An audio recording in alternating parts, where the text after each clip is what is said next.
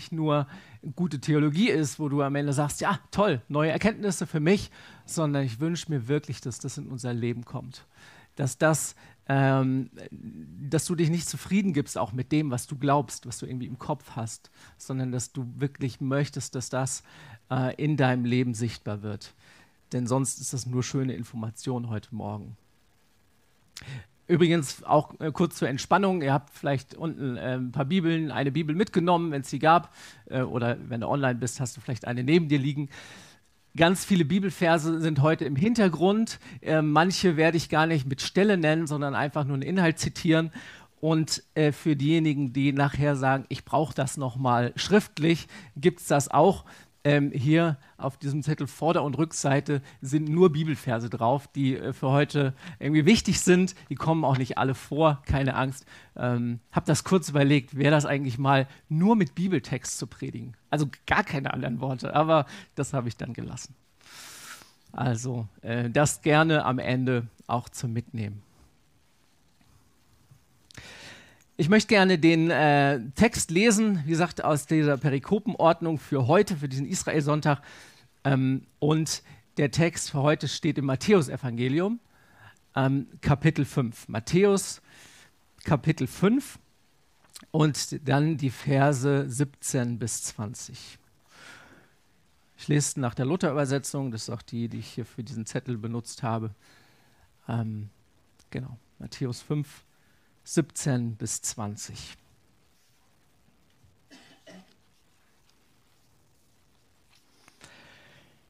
Jesus sagt, ihr sollt nicht meinen, dass ich gekommen bin, das Gesetz oder die Propheten aufzulösen.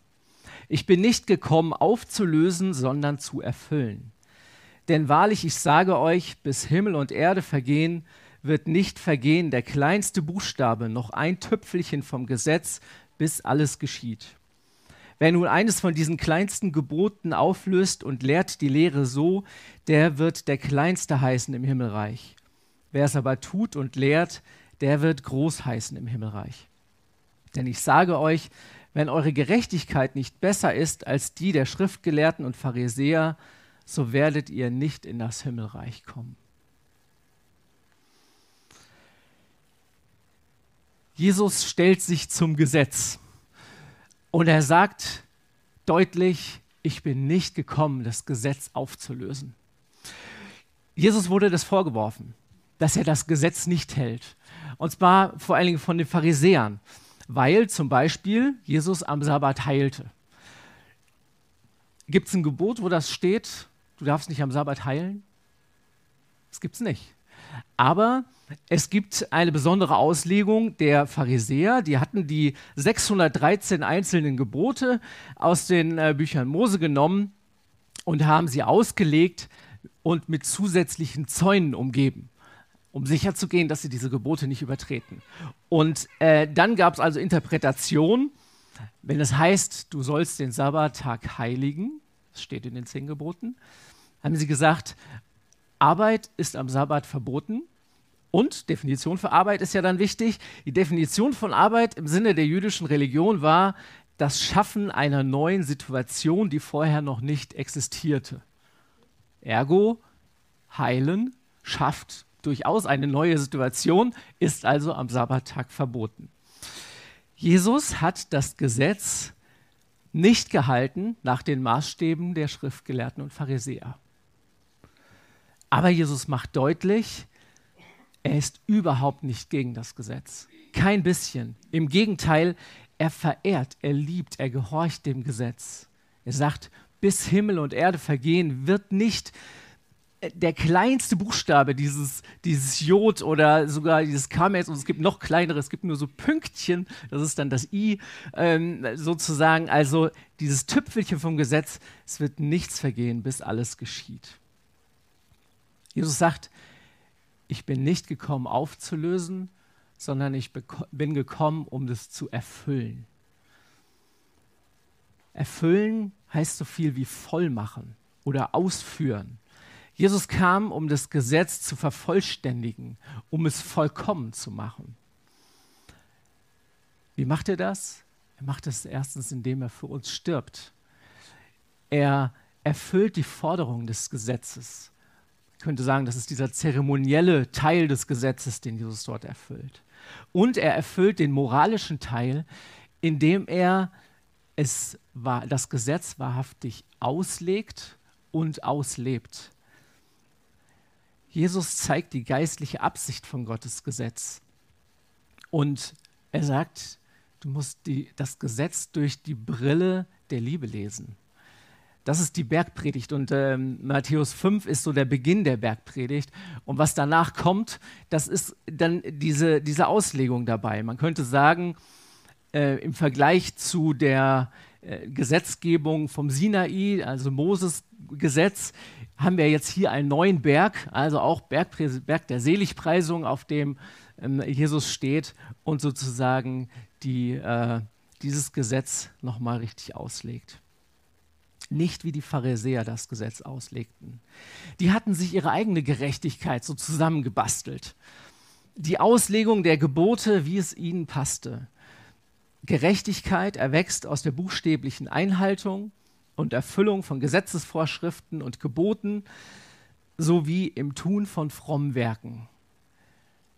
Und im Grunde muss man sagen, dass sich die Gesetzeslehrer dadurch Gott vom Leibe hielten. Denn sie machten es einfach unmöglich, Gottes Gebote zu übertreten. Die haben diese große Zäune drumherum gebaut und dann gesagt, naja, dann werden wir sowieso nicht Gottes Gebote übertreten. Wir sind die perfekten Einhalter. Also, ergo brauchen wir nicht mehr auf Gott zu hören. Wir brauchen Gott ja nicht mehr dafür, denn wir sind es ja, die es schaffen. Und damit waren sie selbstständig und ja, vollkommen in ihrer eigenen Gerechtigkeit unterwegs.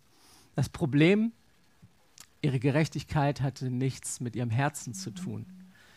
Bei den Schriftgelehrten war das der Buchstabe wichtig, das einzelne Wort. Aber sie vergaßen darüber das Herz. Es ist wichtiger, das Herz Gottes zu verstehen, als den Buchstaben des Gesetzes. Ich weiß nicht, ob dir das klar ist. Äh, und ich merke, mir wird es immer wichtiger.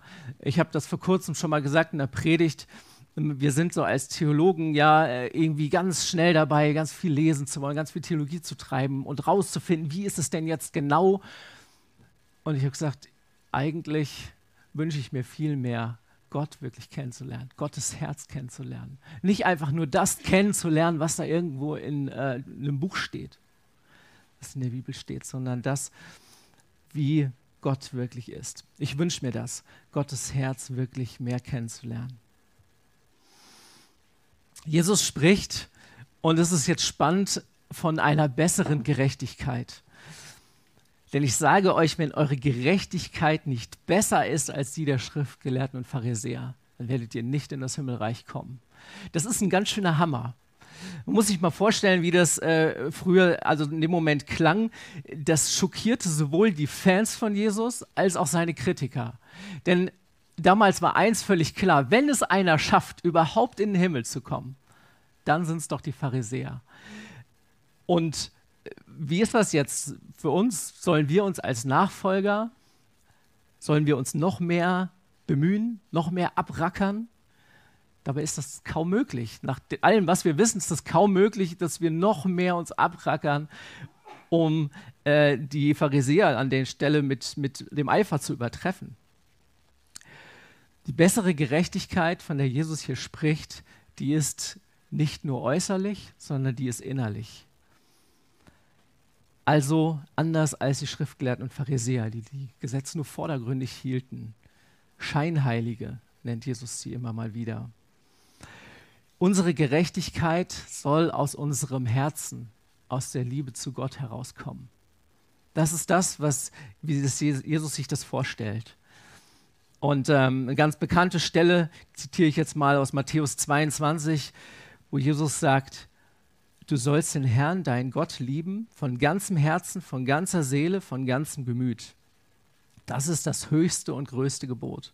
Das andere aber ist dem gleich, du sollst deinen Nächsten lieben wie dich selbst. Und in diesen beiden, an diesen beiden Geboten hängt das ganze Gesetz und die ganzen Propheten. Das ganze Gesetz Und die ganzen Propheten hängen an diesen zwei. Mehr gibt es nicht. Und dann kann man das auch lesen, wenn man die Bergpredigt sich anschaut. Jesus bleibt dort eben nicht beim Äußeren stehen, sondern er fragt immer nach den Gedanken und Motiven. Es geht um die Beschneidung des Herzens, so nennt er das. Nicht nur äußerlich, sondern innerlich. Und das ist etwas, was Gott, glaube ich, schon lange vorhatte. Ich finde ganz toll ein, äh, eine Verheißung aus Jeremia, wo Gott sagt, ich will mein Gesetz in ihr Herz geben und in ihren Sinn schreiben und sie sollen mein Volk sein und ich will ihr Gott sein. Es heißt schlussendlich eigentlich, wenn du, äh, wenn du dein Herz verändern lässt, dann musst du nicht mehr äh, nach irgendwelchen Gesetzen in irgendwelchen Büchern suchen. Du brauchst das nicht mehr abhaken, so von wegen, okay, eine Liste, das habe ich, das habe ich, das habe ich. Das ist so, wie die Pharisäer das gemacht haben. Aber unsere Gerechtigkeit soll besser sein als die der Pharisäer und Schriftgelehrten. Ist die Konzentration auf ein verändertes Herz, nicht die Konzentration auf ein Tun. Und das bewirkt erst einmal, und es ist, glaube ich, für manche gar nicht so leicht, einen kompletten Zusammenbruch der Werksgerechtigkeit ich kann nichts tun.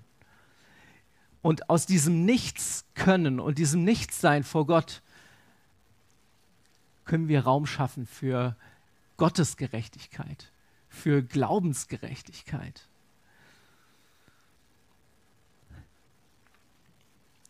Ich weiß nicht, ob dir das ganz klar ist. Und ich muss zugeben, mir ist es auch noch nicht ganz klar. Ich merke, es ist zwar irgendwie jetzt im Kopf, aber es ist noch nicht ganz ins Herz gerutscht. Es kommt nicht aufs Tun an. Es kommt nicht aufs Tun an. Oft haben wir so ein bisschen das Missverständnis, und wie gesagt, ich äh, spreche da durchaus auch von mir, ähm, dass ich glaube, ich muss das Gesetz irgendwie halten. Aber Jesus hilft mir ja jetzt irgendwie dabei. Vielleicht ist das ja so ein bisschen das Evangelium. Ich muss das Gesetz halten, aber Jesus hilft mir halt jetzt dabei. Aber dann geht es doch immer noch ums Tun, oder? Gott hat keine Freude an guten Werken, wenn sie in der Absicht getan werden, damit vor ihm Gerechtigkeit zu erlangen. Wir kommen also hier dieser ersten provozierenden Aussage näher. Die zehn Gebote gelten nicht mehr für Christen. Wozu ist das Gesetz? Wozu ist das Gesetz dann noch da?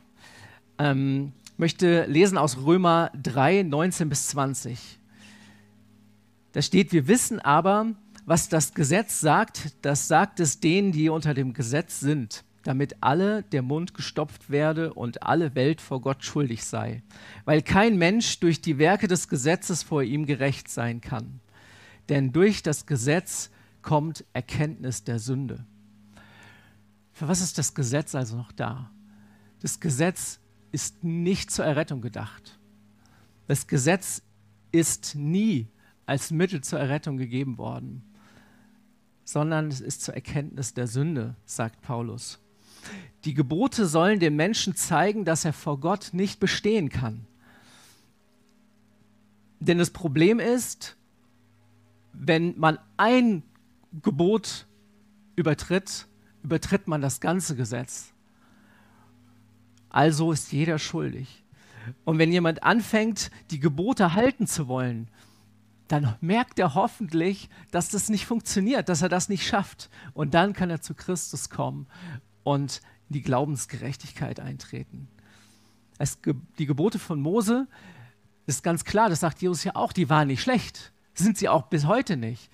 Die Gebote von Mose, die zeigen Gottes Wesen, sie zeigen Gott, wie er ist, Liebe selbst. Aber notwendig geworden sind die Gebote erst durch die Sünde, weil das Herz der Menschen verfinstert ist. Paulus gebraucht ähm, nochmal ein anderes Bild, fand ich ganz schön, äh, das Bild vom Zuchtmeister. Ähm, man könnte sagen ähm, Pädagoge oder Lehrer. Also ich habe mir so vorgestellt, so ein, so ein Lehrer mit so einem so einem Rohrstock, der einem auf die Finger haut, wenn du was falsch machst, in die Richtung. Er sagt, Ähm, Paulus sagt, Galater 3, 23, Ehe aber der Glaube kam, waren wir unter dem Gesetz verwahrt und verschlossen auf den Glauben hin, der dann offenbart werden sollte. So ist das Gesetz unser Zuchtmeister gewesen auf Christus hin, damit wir durch den Glauben gerecht würden. Nachdem aber der Glaube gekommen ist, sind wir nicht mehr unter dem Zuchtmeister. Das Gesetz war ein knallharter und erbarmungsloser Lehrer, Pädagoge auf Christus hin, der uns die Unfähigkeit der Selbstverbesserung zeigen sollte. Er sollte die Aussichtslosigkeit der Lage zeigen. Und nach der Errettung ist dieser Zuchtmeister nicht mehr notwendig, sagt Paulus. Wer durch Christus ein Kind Gottes geworden ist, der ist nicht mehr unter dem Zuchtmeister. Wir sind nicht mehr unter dem Gesetz. Als Christ bist du nicht mehr unter dem Gesetz. Du bist Kind Gottes. Als aber die Zeit erfüllt war, sandte Gott seinen Sohn, geboren von einer Frau und unter das Gesetz getan, damit er die, die unter dem Gesetz waren, erlöste, damit wir die Kindschaft empfingen.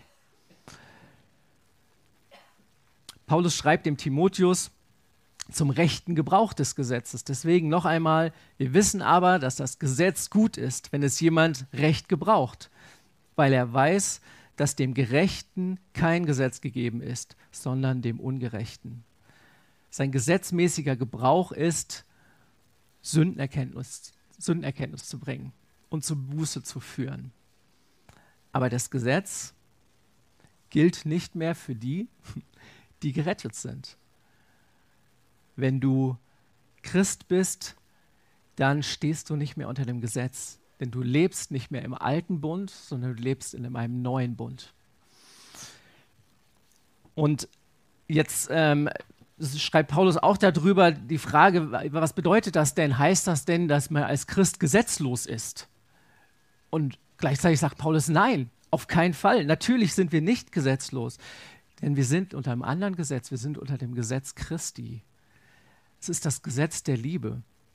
Vorhin schon, vorhin schon zitiert, Matthäus 22, also diese, dieses höchste Gebot. Ähm, und das ist das, wo mein Verhalten hinein verändert wird. Und zwar nicht aus Furcht vor Strafe, sondern durch ein liebendes Verlangen, so zu sein wie mein Retter.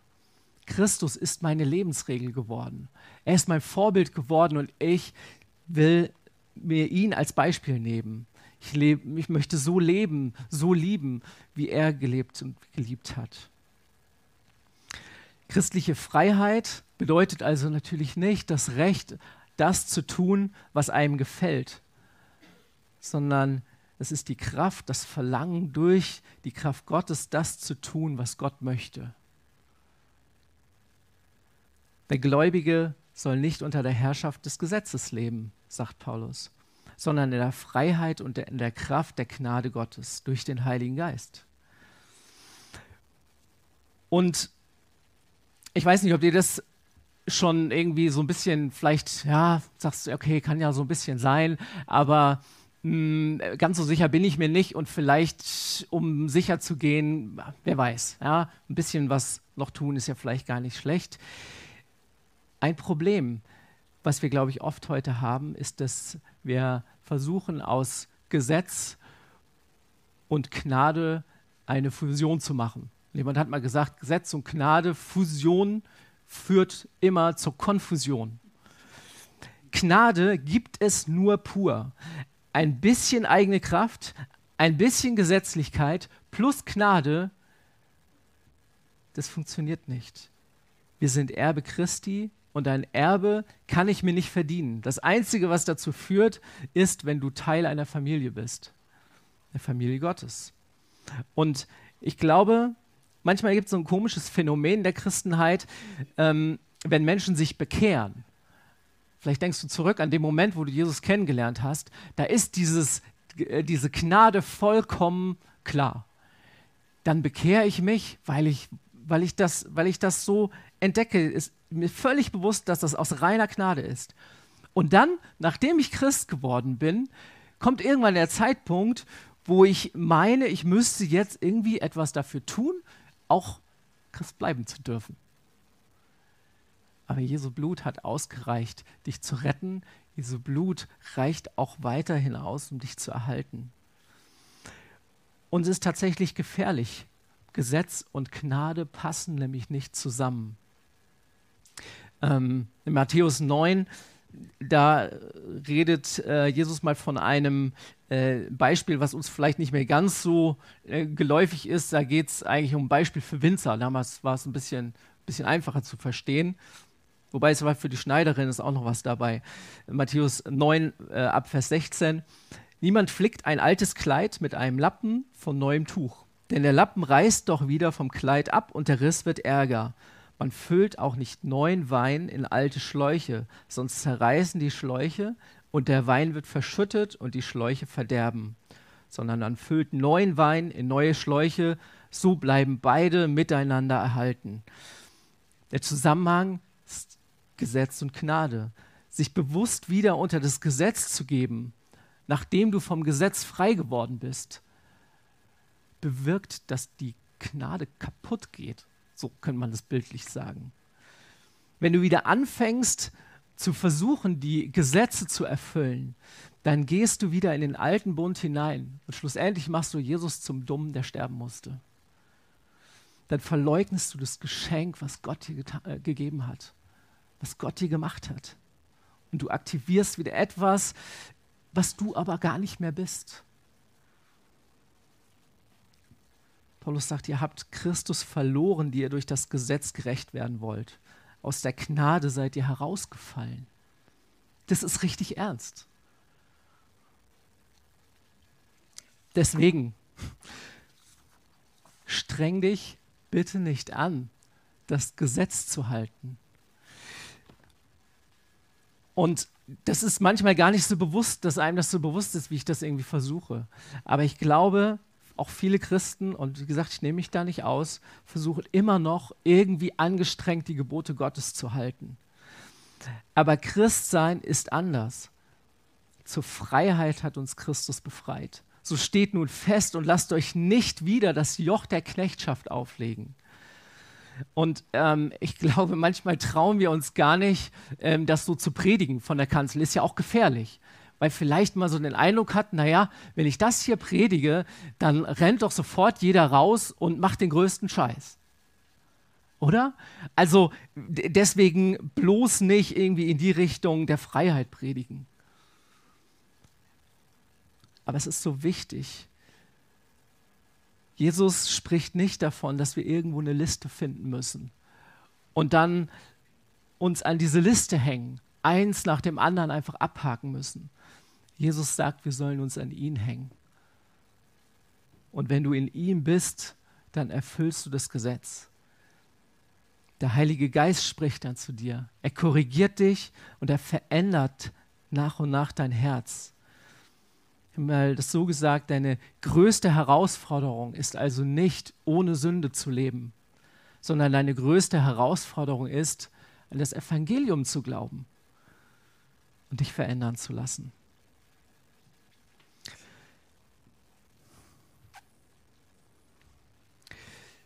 Ja, jetzt äh, könnte man sagen, jetzt habe ich einiges darüber gesagt, was wir nicht tun sollen und worum es irgendwie nicht geht. Jetzt fehlt doch noch, um was geht es eigentlich? Was sollen wir denn jetzt tun? Was ist denn, was ist, um was geht es jetzt eigentlich? Und ich glaube, Glaube ist der Schlüssel. Es ist das Annehmen erst einmal der Gerechtigkeit Gottes. Damit beginnt das Glaubensleben. Paulus sagt, der unsere Sünde, Jesus hat unsere Sünde hinaufgetragen an seinem Leib auf das Holz, damit wir der Sünde abgestorben der Gerechtigkeit leben. Er sagt sogar, dass wir Gerechtigkeit sind in ihm. Wusstest du das? Du bist Gerechtigkeit. In Christus bist du Gerechtigkeit. Und wichtig, dieses neue Leben beginnt zuerst einmal mit dem Tod des alten Lebens du musst sterben, bevor du lebst. Vielleicht hast du schon häufiger gehört, dass äh, Christus für dich gestorben ist. Schon mal im Gottesdienst warst oder in der Jugendstunde, Kindergottesdienst. Aber das wahre Evangelium, vergessen wir manchmal auch, heißt auch, dass wir mit ihm gestorben sind. Du bist mit ihm gestorben. Das ist das Bild der Taufe. Deswegen taufen wir Menschen, weil sie da sagen, ich symbolisch, lass mich begraben. Wir taufen ja Menschen ganz unter Wasser. Also da ist wirklich das Wassergrab und sie werden, ihr altes Leben stirbt, sie werden mit Jesus zu einem neuen Leben auferweckt. Und dann gilt, ist jemand in Christus, so ist er eine neue Kreatur. Das Alte ist vergangen, siehe, Neues ist geworden. Wenn du Christ bist, dann bist du eine neue Schöpfung in Christus. Ich finde, das ist der Knaller. Das müsste man sich eigentlich immer mal wieder so über die, über die Tür schreiben. Ich bin eine neue Schöpfung in Christus. Übrigens auch, wenn du dich nicht danach fühlst. Es geht nicht darum, ähm, nach deinem Gefühl zu leben. Wenn du in Christus bist, dann ist Glaube das Prinzip. Es geht also nicht darum, nach dem Schauen zu leben, sondern im Glauben zu leben. Es ist so, weil es das Wort Gottes sagt. Und dann ist auch nicht mehr die Frage, wie muss ich mich als Christ denn verhalten? Das ist übrigens so ein Thema, was ganz häufig ähm, gewünscht ist in, so in, im Jugendkreis oder so. Ich weiß, es gibt auch ganz viele Fragen so, wie, wie mache ich das denn jetzt richtig und so. Und dann gibt es immer die Frage, was darf ich denn als Christ? Doch gerade so vielleicht. Aber was darf ich denn als Christ, was darf ich nicht? Nee, das ist überhaupt nicht mehr die Frage, sondern du lebst einfach, was du bist. Du lebst das, was du bist und du wirst immer mehr verwandelt. Du wirst immer mehr verwandelt in das Bild Christi. Er will dich heilen, er will dich frei machen und er will dich vor allen Dingen transformieren, sein Bild in dir sichtbar machen. Ich habe einen Prediger gehört die Woche, der sagt, das Vorhaben des Kreuzes war es, Christus auf der Erde zu vervielfältigen. Durch dich. Jesus Christus möchte Gestalt annehmen in uns. Und wir dürfen in sein Bild verwandelt werden immer mehr. Das ist Glaub, das ist das, das, ist das Evangelium. Und Glaube an das Evangelium ist eben dieses Vertrauen in die Gnade. Gnade ist nicht die Erlaubnis zu sündigen. Gnade ist die Befähigung, es nicht mehr tun zu müssen. Römer 6, Vers 14, denn die Gnade wird nicht herrschen können über euch, weil ihr ja nicht unter dem Gesetz seid, sondern unter der Gnade. Steht bei uns im äh, in unserem, ja, wie soll man sagen, Lobpreiszimmer. wir haben ein Zimmer zusätzlich von Gott geschenkt bekommen. Da, da haben wir ein Kreuz aufgehängt und unten drunter steht dieser Vers. Denn die Sünde wird nicht herrschen können über euch, weil ihr ja nicht unter dem Gesetz seid, sondern unter der Gnade. Die Sünde wird nicht mehr herrschen über dich. Wir sind keine Sklaven der Sünde mehr. Christen müssen nicht mehr sündigen. Sie sind nicht mehr Sklaven von der Sünde. Die Gnade, in der wir leben, ist, dass wir Liebe werden. Und diese Liebe erfüllt alles. Ich glaube, es ist wichtig, dass wir wissen, das Evangelium ist eben nicht nur, Jesus ist für dich am Kreuz gestorben, sondern das Evangelium ist vor allen Dingen auch, dass du weißt, Veränderung ist möglich. Ich habe hab mal Anfang des Jahres, glaube ich, über Buße gepredigt.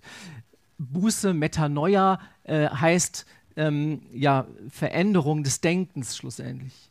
Veränderung des Denkens. Neues Leben ist möglich. Unsere Aufgabe, was musst du machen? Das Glauben.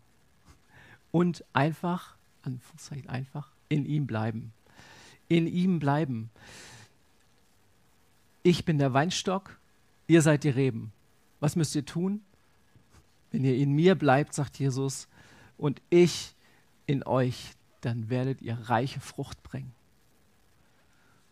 Ich hoffe, dass ähm, auch dieses Bild, ich weiß nicht, wer sich erinnert, aus den letzten Gemeindeversammlungen, auch im Gottesdienst, das Bild vom Baum, dass es deutlich geworden ist. Die Wurzeln ist äh, das Zeit mit Gott verbringen. Und daraus im, äh, weiterhin in dem, in dem Stamm stand, äh, dass wir dadurch Gott besser kennenlernen und uns selbst besser kennenlernen. Da geht es übrigens nicht um ein Kennenlernen im Kopf. Es geht nicht um Bibelstudium an der Stelle. Es geht darum, dass wir gem intime Gemeinschaft mit Gott haben. Erkennen ist in, in, in dem biblischen Sinne immer ein, äh, ein intimes äh, Kennenlernen. Es, ist kein im es passiert nicht im Kopf, es passiert immer nur in Gemeinschaft. Bei, bei Adam und Eva, äh, da steht in der Bibel, Adam erkannte Eva. Da hatte nicht einfach nur von ihr irgendwas kennengelernt oder so. Da ging es dann um mehr intimes Kennenlernen. Der Schlüssel ist also Zeit mit Gott verbringen, ihn kennen und verwandelt werden. Schau also nicht, und das ist vielleicht eine provozierende Aussage, aber ich glaube, es ist das Evangelium. Schau nicht aufs Gesetz, sondern schau auf Jesus. Das ist der Fokus, den wir haben sollten. Das ist der Schlüssel. Das ist am Ende das, wo ich nicht mehr mit meinen Möglichkeiten rechne, sondern seine Möglichkeiten entdecke. Und worauf du dich konzentrierst, das wirst du ausleben. Denn wenn wir sagen, Glaube ist der Schlüssel, dann ist das immer so. Das, was du glaubst in deinem Leben, das wird in deinem Leben Wahrheit werden. Das wird, wird sich auswirken in deinem Leben. Ich könnte sagen, wenn du wissen willst, was du glaubst, dann schau einfach mal nach dem, was du lebst. Auch darüber äh, steht immer ganz viel in der Bibel. Wenn du, wenn du glaubst, dann tust du Werke. Das ist einfach so. Und wenn du keine Werke tust, dann, dann schau doch mal, was du glaubst. Aber fang nicht an, die Werke zu tun, damit irgendjemand anders vielleicht denkt, du glaubst. Also, früher habe ich, glaube ich, das auch irgendwie ein bisschen falsch verstanden häufig. Ähm, dass ich gedacht habe, ich muss zu meinem Glauben halt noch irgendwie Werke hinzutun, damit ich ein guter Christ bin. Aber nein, wenn ich das wirklich glaube, dann tue ich das auch. Automatisch. Ja, mich begeistert das, ähm, das Evangelium und ich hoffe, dass es bei dir ankommen kann. Ähm, wir dürfen das glauben, was wir in ihm und was wir durch ihn sind. Das Christentum ist kein aufgesetztes Regelkorsett.